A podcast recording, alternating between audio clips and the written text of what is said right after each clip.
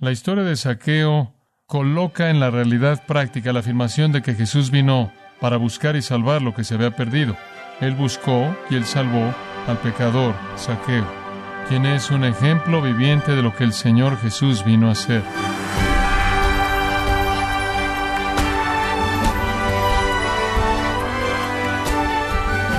Le damos las gracias por acompañarnos en este su programa, gracias a vosotros, con el pastor John MacArthur. Saqueo era un recaudador de impuestos, que se hizo rico a través de empobrecer a los judíos. Paradójicamente, este odiado judío fue enriquecido espiritualmente gracias a Cristo, quien por amor a los pecadores se hizo pobre, siendo rico. ¿Acaso tenía el Señor Jesús un amor especial por los recaudadores de impuestos? Hoy, John MacArthur contesta esta pregunta y nos muestra la historia de Jesús y Saqueo, ocurrida en la ciudad de Jericó, parte de la serie Haciendo discípulos, aquí en gracia a vosotros. Acompáñeme en su Biblia, si es tan amable, a Lucas 19, versículos 1 al 10. Quiero leer esa sección de la Escritura como la preparación para nuestro mensaje. Hablando de nuestro Señor Jesús aquí, Él va camino a Jerusalén para ser crucificado. El texto dice, habiendo entrado Jesús en Jericó, iba pasando por la ciudad, y sucedió que un varón llamado Saqueo, que era jefe de los publicanos y rico, procuraba ver quién era Jesús, pero no podía a causa de la multitud, pues era pequeño de estatura y corriendo delante subió un árbol sicómoro para verle, porque había de pasar por allí. Cuando Jesús llegó a aquel lugar, mirando hacia arriba, le vio y le dijo, Saqueo, date prisa, desciende, porque hoy es necesario que pose yo en tu casa. Entonces él descendió a prisa y le recibió gozoso. Al ver esto, todos murmuraban, diciendo que había entrado a posar con un hombre pecador. Entonces Saqueo, puesto en pie, dijo al Señor, He aquí, Señor, la mitad de mis bienes doy a los pobres. Y si en algo he defraudado a alguno, se lo devuelvo cuadruplicado. Jesús le dijo, Hoy ha venido la salvación a esta casa, por cuanto él también es hijo de Abraham. Porque el Hijo del Hombre vino a buscar y a salvar lo que se había perdido. La historia de Saqueo tiene la intención de ilustrar la verdad del versículo 10.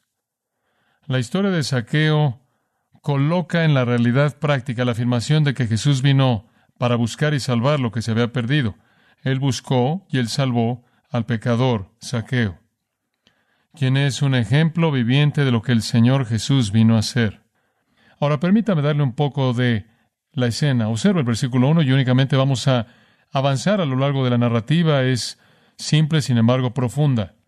Habiendo entrado Jesús en Jericó, la razón por la que estaba pasando por Jericó fue porque iba camino a Jerusalén.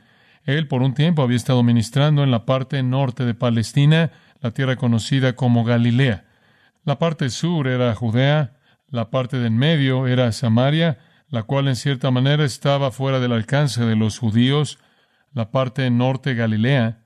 Jesús había estado ministrando en Galilea. Él realmente era de Galilea, la ciudad de Nazaret, estando en Galilea. Gran parte de su ministerio se llevó a cabo ahí y él había estado ahí ministrando otra vez, predicando, enseñando, sanando. Él después había cruzado el Jordán, al este del Jordán, a la tierra conocida como Perea. Y él había ministrado ahí en Perea. Y todo el tiempo que estuvo ministrando en Galilea y en Perea, él estaba moviéndose hacia el este y después hacia el sur, porque él se dirigía a Jerusalén para la Pascua, la Pascua en la que él sería el Cordero de la Pascua, entregando su vida por los pecados del mundo y resucitando de la tumba en tres días.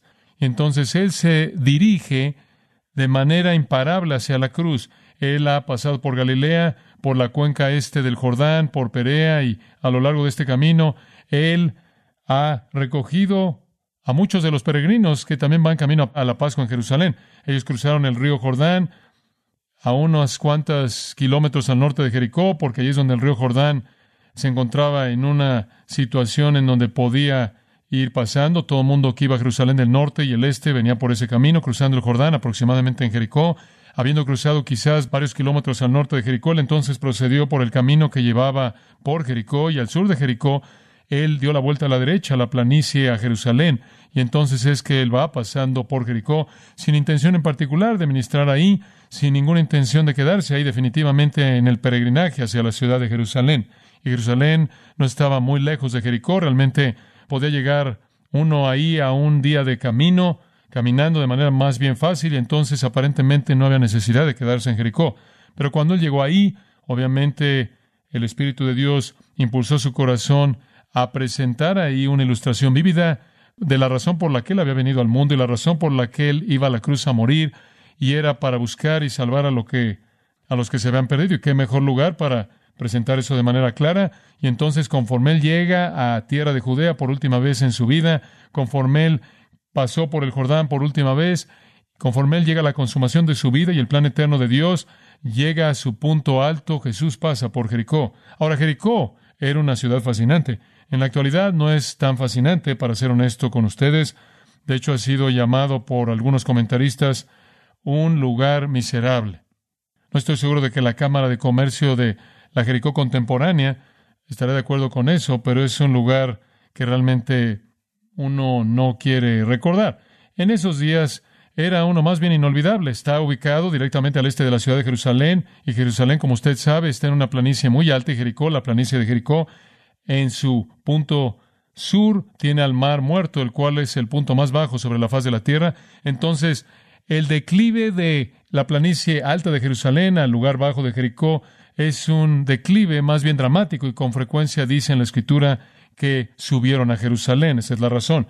También era hacia arriba del este, también era hacia arriba del oeste, debido a que la planicie de Sharon por la costa estaba a nivel plano del mar y tenía que estar entonces debajo de la ciudad de Jerusalén, la cual ascendía esa gran planicie. Jericó estaba entonces al este de Jerusalén, estaba en el extremo sur del gran valle del Jordán, un lugar fértil maravilloso, en el fin o en el extremo sur tendía a ser un poco más como desierto, y ahí cultivaban dátiles. De hecho, Jericó, lo cual significa el perfumado, probablemente recibió su nombre de los cultivos de madera de bálsamo, el perfume del cual era tan fuerte que decían que podías olerlo en Jerusalén. También decían que podías oír la música del templo en Jerusalén, ahí en el valle de Jericó. Entonces la madera de bálsamo y después las palmeras que cubrían completamente el escenario en donde los dátiles eran cosechados y los romanos exportaban ambos por todo el mundo, le dieron a esa ciudad su nombre, la ciudad de Las Palmas, Jericó, la perfumada, apenas a poco más de ocho kilómetros al oeste del río Jordán y apenas a más de ocho kilómetros al norte del Mar Muerto. Era un lugar magnífico. En el verano era cálido, pero incluso en el invierno dice que no usaba nada más que lino ligero porque era un lugar tan cálido. Era alimentado por el manantial de Eliseo, un poco al norte, y después a más de 12 kilómetros al norte de eso estaba un segundo manantial. Entonces la provisión de agua era provista mediante manantiales. Toda esa planicie de más de 12 kilómetros de Jericó siendo regada por los manantiales y también por el río Jordán. Herodes había ido ahí y había construido un teatro, un anfiteatro Arcaleo había venido y construido un palacio magnífico y jardines hermosos, y en cierta manera era la capital de rosa del Medio Oriente. Cultivaban rosas por todos lados, los jardines más magníficos estaban detrás del palacio, y entonces también era llamada en esos días el pequeño paraíso o el Edén de Palestina. Ahora, no solo era un lugar hermoso en sí misma, sino que también era una encrucijada en términos de su economía. Todo el mundo que viajaba del este pasaba por el río Jordán en ese punto y llegaba a Jerusalén cruzando Jericó. Todo el mundo que venía del norte, incluso desde Tiro y Sidón y después a Damasco, descendiendo por el valle del Jordán, pasaba por Jericó. Camino a Jerusalén o camino al sur hacia Egipto. Todo el mundo de Egipto al norte hacia Damasco, Tiro, Sidón o hacia arriba Cesarea, Filipos o lo que o donde fuera. Todos pasaban por Jericó. Era ahí en donde usted pasaba cuando viajaba. La gente que dejaba Jerusalén, que iba al este, cruzaba el Jordán, ahí iba al gran mundo árabe, pasaba por Jericó. Ahora, debido al sistema de impuestos de ese tiempo, cuando había un cruce de actividad de personas ahí que se estaban moviendo, establecían casas para cobrarle impuestos a la gente. Y entonces habían tres grandes centros de impuestos en la Palestina antigua. Uno estaba en Capernaum, en el puerto norte de Galilea. Otro estaba en Cesarea, en la costa donde el puerto fue colocado. Y otro estaba en Jericó. Los tres grandes centros de impuestos, Capernaum, Cesarea y Jericó, y aparentemente no tenían un centro de impuestos en Jerusalén por razones obvias, para no enfurecer de manera total a los judíos. Pero los romanos habían establecido esos tres centros de impuestos y había uno importante en la ciudad de Jericó. Debido a la actividad económica tan tremenda, había un centro de impuestos establecido ahí para recaudar impuestos.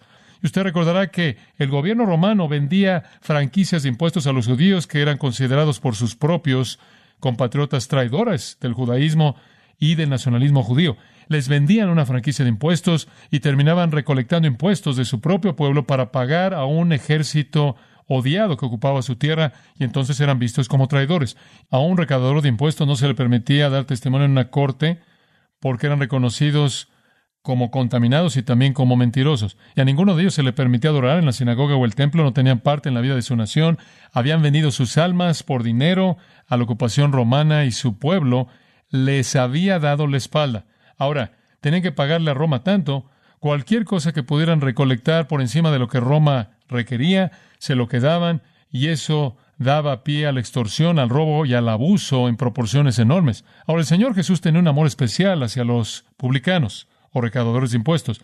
A lo largo del Evangelio de Lucas, Lucas se concentra en las muchas, muchas veces en las que Jesús se encontró con publicanos.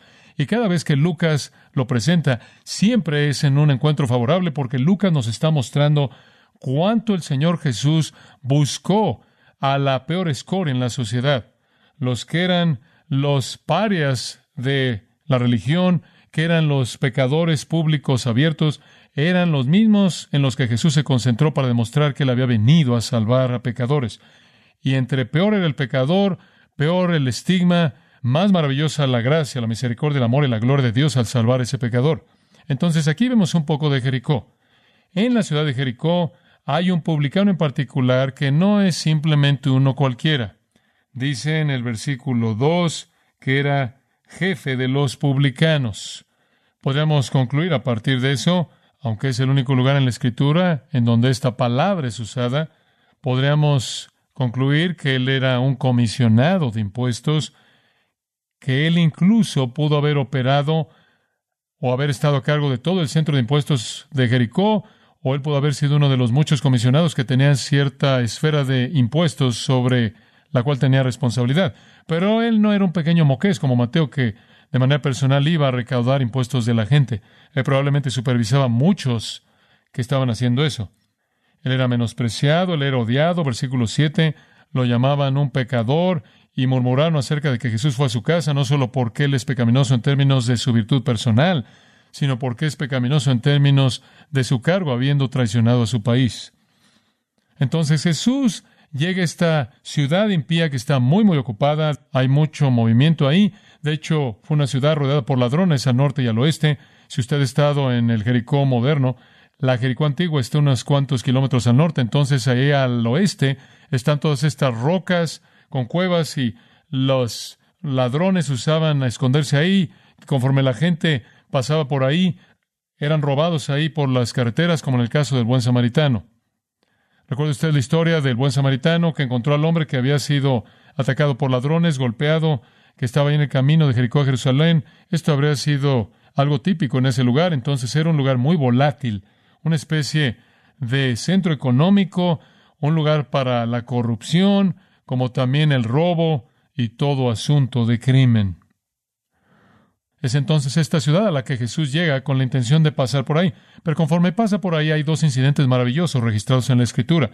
El que no estamos viendo es la sanidad o la curación de dos hombres ciegos, uno llamado Bartimeo que clamó a Jesús como el hijo de David y le pidió misericordia sobre él y Jesús de manera maravillosa lo sanó y a su amigo para que pudieran ver y también les concedió salvación. El otro incidente es el incidente de este hombre llamado Saqueo. Y él es una ilustración del Señor buscador y salvador. Ahora, lo único que realmente sabemos de esta multitud es que van camino a Jerusalén. Jesús, claro, era el punto focal, los discípulos están con él, y esta multitud de personas estaba alrededor de él, y con tantos peregrinos que iban pasando y la popularidad que Jesús tenía, solo podemos estimar que la multitud estaba en los miles y miles de personas. Y conforme llegaron a la ciudad de Jericó, no habrá sido sorpresa que ellos llegaran. Obviamente se habría corrido la voz, los peregrinos venían en un flujo constante a la Pascua, entonces algunos pudieron haber dicho, en unos kilómetros allá atrás viene Jesús en esta gran multitud. La nube de polvo probablemente podría haber sido vista y conforme cruzaron ahí por el Jordán y venían hacia la ciudad de Jericó, habría sido la costumbre que la gente ahí de la ciudad, con un peregrinaje tan grande, salieran y se enfilaran en la ciudad, en la ciudad principal, y le dieran la bienvenida a estos peregrinos camino a la ciudad de Jerusalén. Y sin duda alguna, muchos de ellos se habrían conocido, quizás teniendo relaciones familiares o de negocios o lo que sea. Y entonces la ciudad de Jericó estaba toda allá afuera, ahora en particular, porque Jesús estaba involucrado en esto y todos habían oído de él. Su fama se había esparcido por toda Palestina, su capacidad de hacer señales y maravillas y curar a personas y la resurrección maravillosa de los muertos de Lázaro, que ocurrió apenas poco antes de esto en su última visita a Jerusalén, sucedió en Betania, y Betania es la siguiente aldea entre Jericó y Jerusalén, y conforme usted sube por la planicie a Jerusalén, es Betania la que está ahí antes de que llegue a Jerusalén. Entonces, el reporte de la resurrección de Lázaro y la realidad de que él realmente vivía debió haber llegado a esa pequeña ciudad, como también todas las historias acerca de lo que Jesús hizo. Y entonces usted puede estar seguro de que todo mundo que podía llegar a Jericó estaba ahí en las calles. Toda la ciudad tenía curiosidad. ¿Era él el Mesías? ¿Viene él a apoderarse? ¿Viene él a establecer su reino? ¿Viene él a derrotar a los romanos? ¿Aquí va a ser todo? ¿Y acaso el poder de la resurrección de Lázaro simplemente fue un precursor al poder que demostraría en esta llegada maravillosa en Jerusalén? Pero en el viaje, como si dijera, miren, si piensan que he venido a derrocar a Roma, están equivocados. Si piensan que he venido a establecer un reino político, están equivocados. He venido a buscar y a salvar a los perdidos. Y les voy a dar una demostración de eso aquí en su propia ciudad. Jesús vino a salvar. Es muy importante entender eso. Creo que algunas veces no entendemos eso en el dispensacionalismo tradicional. Nos enredamos con los términos y algunas veces la gente piensa que Él vino primordialmente a predicar del reino. Bueno, lo que usted tiene que entender es la predicación del reino era lo mismo que predicar la salvación. Si usted duda eso, vea Mateo 19, comienza en el versículo 16 y vaya hasta el final del capítulo y usted verá al joven rico que viene a Jesús y le dice, ¿qué haré para obtener la vida eterna? Y él está preguntando de la vida eterna, lo cual es la salvación. Jesús le dice a sus discípulos después de que el hombre se va sin haber recibido la vida eterna, cuán difícil es que un rico entre en el reino de los cielos. Por lo tanto, el reino de los cielos era lo mismo que la vida eterna. Después él se voltea y lo llama el reino de Dios. Por lo tanto, el reino de Dios es lo mismo que el reino de los cielos, es lo mismo que la vida eterna.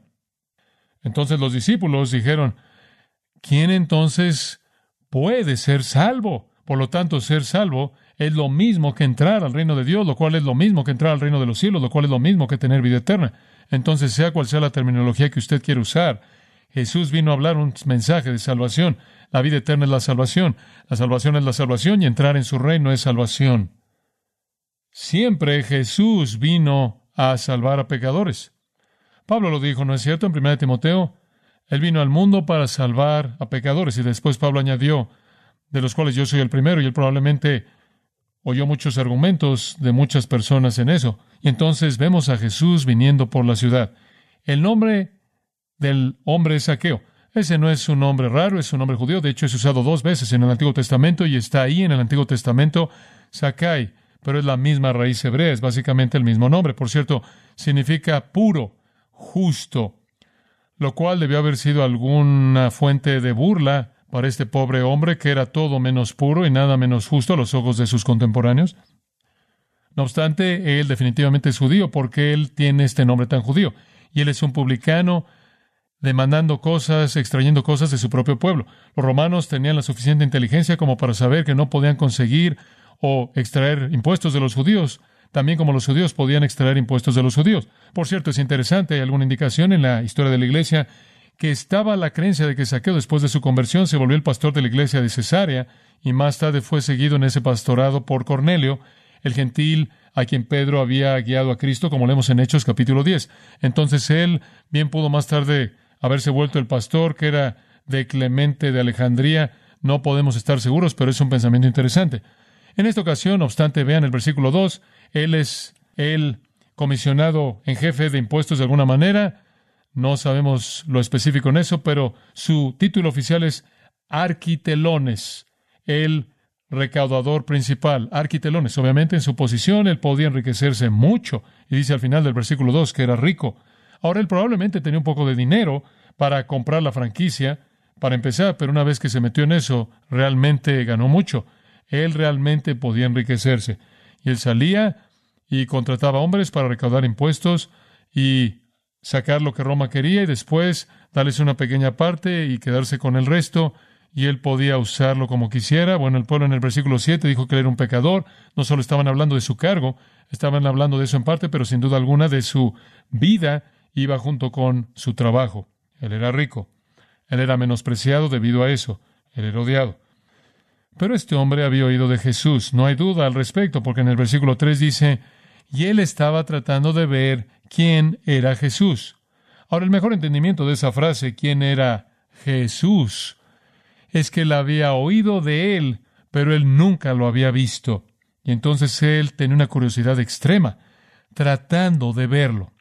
Tratando de ver traduce un imperfecto, lo cual significa un esfuerzo continuo. Él está haciendo un esfuerzo continuo por verlo. Ahora usted hace la pregunta ¿por qué? ¿Curiosidad? Probablemente. ¿Conciencia por su propio pecado? Seguro. ¿Deseo de libertad de la culpabilidad? Podría ser. ¿Qué tal poder convincente e irresistible del Espíritu Santo? Yo creo que si usted lee el registro, tiene que serle aparente que el Espíritu de Dios ha comenzado un proceso en el corazón de Saqueo que va a llevar a la salvación.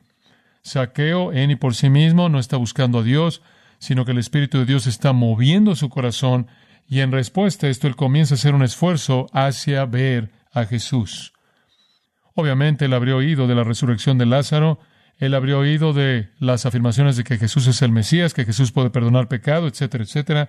Y aquí estaba un menospreciado por la sociedad, aquí estaba un hombre odiado, un hombre menospreciado, un hombre cuyas manos estaban llenas de dinero que él le había quitado a personas pobres, un hombre con mucha culpabilidad. Sin embargo, en lugar de huir y esconderse, hay algo tan desesperado en este hombre por ver a Jesús que solo nos puede llevar a asumir que el Espíritu de Dios ha superado la inclinación natural del hombre para llevarlo a este lugar. Y eso se vuelve evidente en que de hecho es exactamente lo que el Espíritu estaba haciendo cuando el hombre es salvo. Entonces él estaba tratando de ver quién es Jesús, pero él no podía debido a la multitud. Era una multitud tan grande ahí, aplastando a Jesús y tantos de los residentes de Jericó por todos lados, alineados en la calle, él tiene algunos obstáculos muy grandes entre él y Jesús. Esto es la multitud.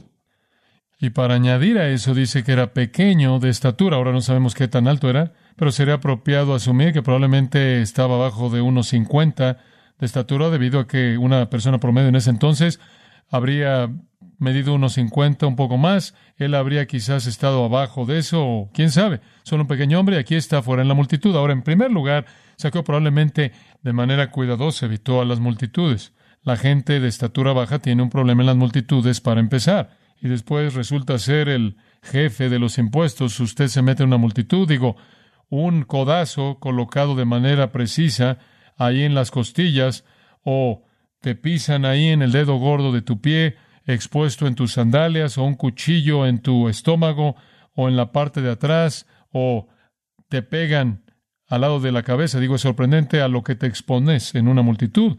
Si eres el jefe de los impuestos y encima de eso tienes una estatura baja. No obstante, este hombre no está preocupado por sus temores, él ni siquiera está preocupado por su dignidad, él no está preocupado en absoluto por su distancia de la gente, él quiere de manera muy, muy persistente ver a Jesús y él va a soportar un golpe, una patada, o algo peor, quizás, si es necesario, al ver a este que en su mente demanda que él lo vea. Y entonces él sale. Bueno, él no puede ver. Entonces el versículo 4 dice que él corrió atrás de la multitud, atrás de la gente, y se subió a un árbol sicómoro. Él sabe qué ruta van a tomar al cruzar la ciudad. Solo hay un camino principal. Entonces él corre por ese camino, se adelanta a la multitud, corriendo ahí, pateando el polvo, Va por ahí, encuentra un árbol sicómoro Y realmente pensamos en un sicómoro, es un tipo de árbol diferente. En esos días era un árbol con hojas anchas y tenía higos. Era como un árbol no muy alto, ancho, con ramas que se esparcían. Tenía un tronco corto y las ramas salían mucho. Entonces un pequeño hombre podía subir por el tronco, subirse y colgar por el camino y sin duda alguna eso es lo que Saqueo hizo. Él corrió adelante de todos, se subió al árbol sicómoro para verlo porque estaba por pasar por ahí. Entonces tiene un asiento perfecto para el desfile que está por pasar. Él está metido ahí en las ramas de un árbol. Ese no es un lugar muy digno para que esté un hombre, pero él no es muy digno en este punto. De cualquier manera, no está pensando en sí mismo, él solo quiere ver a Jesús. Él no está preocupado por su dignidad, él ni siquiera está preocupado porque alguien lo baje del árbol por su oreja, él solo quiere ver a Jesús.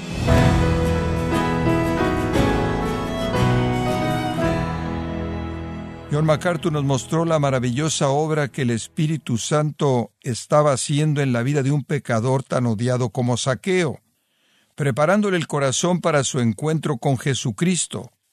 Estamos en la serie Haciendo discípulos, aquí en gracia a vosotros.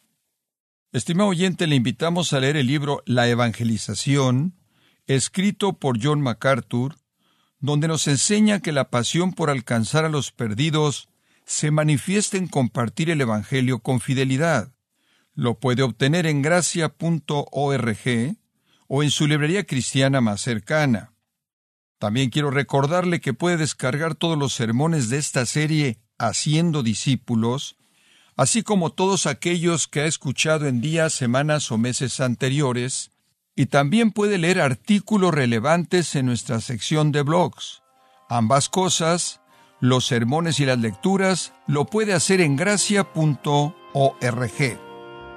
Si tiene alguna pregunta o desea conocer más de nuestro ministerio, como son todos los libros del pastor John MacArthur en español, o los sermones en CD, que también usted puede adquirir, escríbanos y por favor mencione la estación de radio por medio de la cual usted nos escucha en gracia a vosotros. Es importante conocer no solo el país y ciudad de donde usted nos escucha, sino también la radio. Para quienes contactan nuestro ministerio por primera vez, pueden solicitar una copia del mensaje de promoción sin costo alguno, un mensaje por oyente únicamente. Si usted vive en los Estados Unidos o Puerto Rico, escríbanos a Gracia Vosotros, P.O. Box 4000 Panorama City, California 91412. O puede escribirnos a través del siguiente correo electrónico radio arroba gracia.org.